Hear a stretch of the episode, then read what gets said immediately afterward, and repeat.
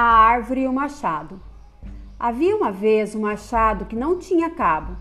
As árvores resolveram que uma delas lhe daria madeira para fazer um cabo. Um lenhador, encontrando o machado de cabo novo, começou a derrubar a mata.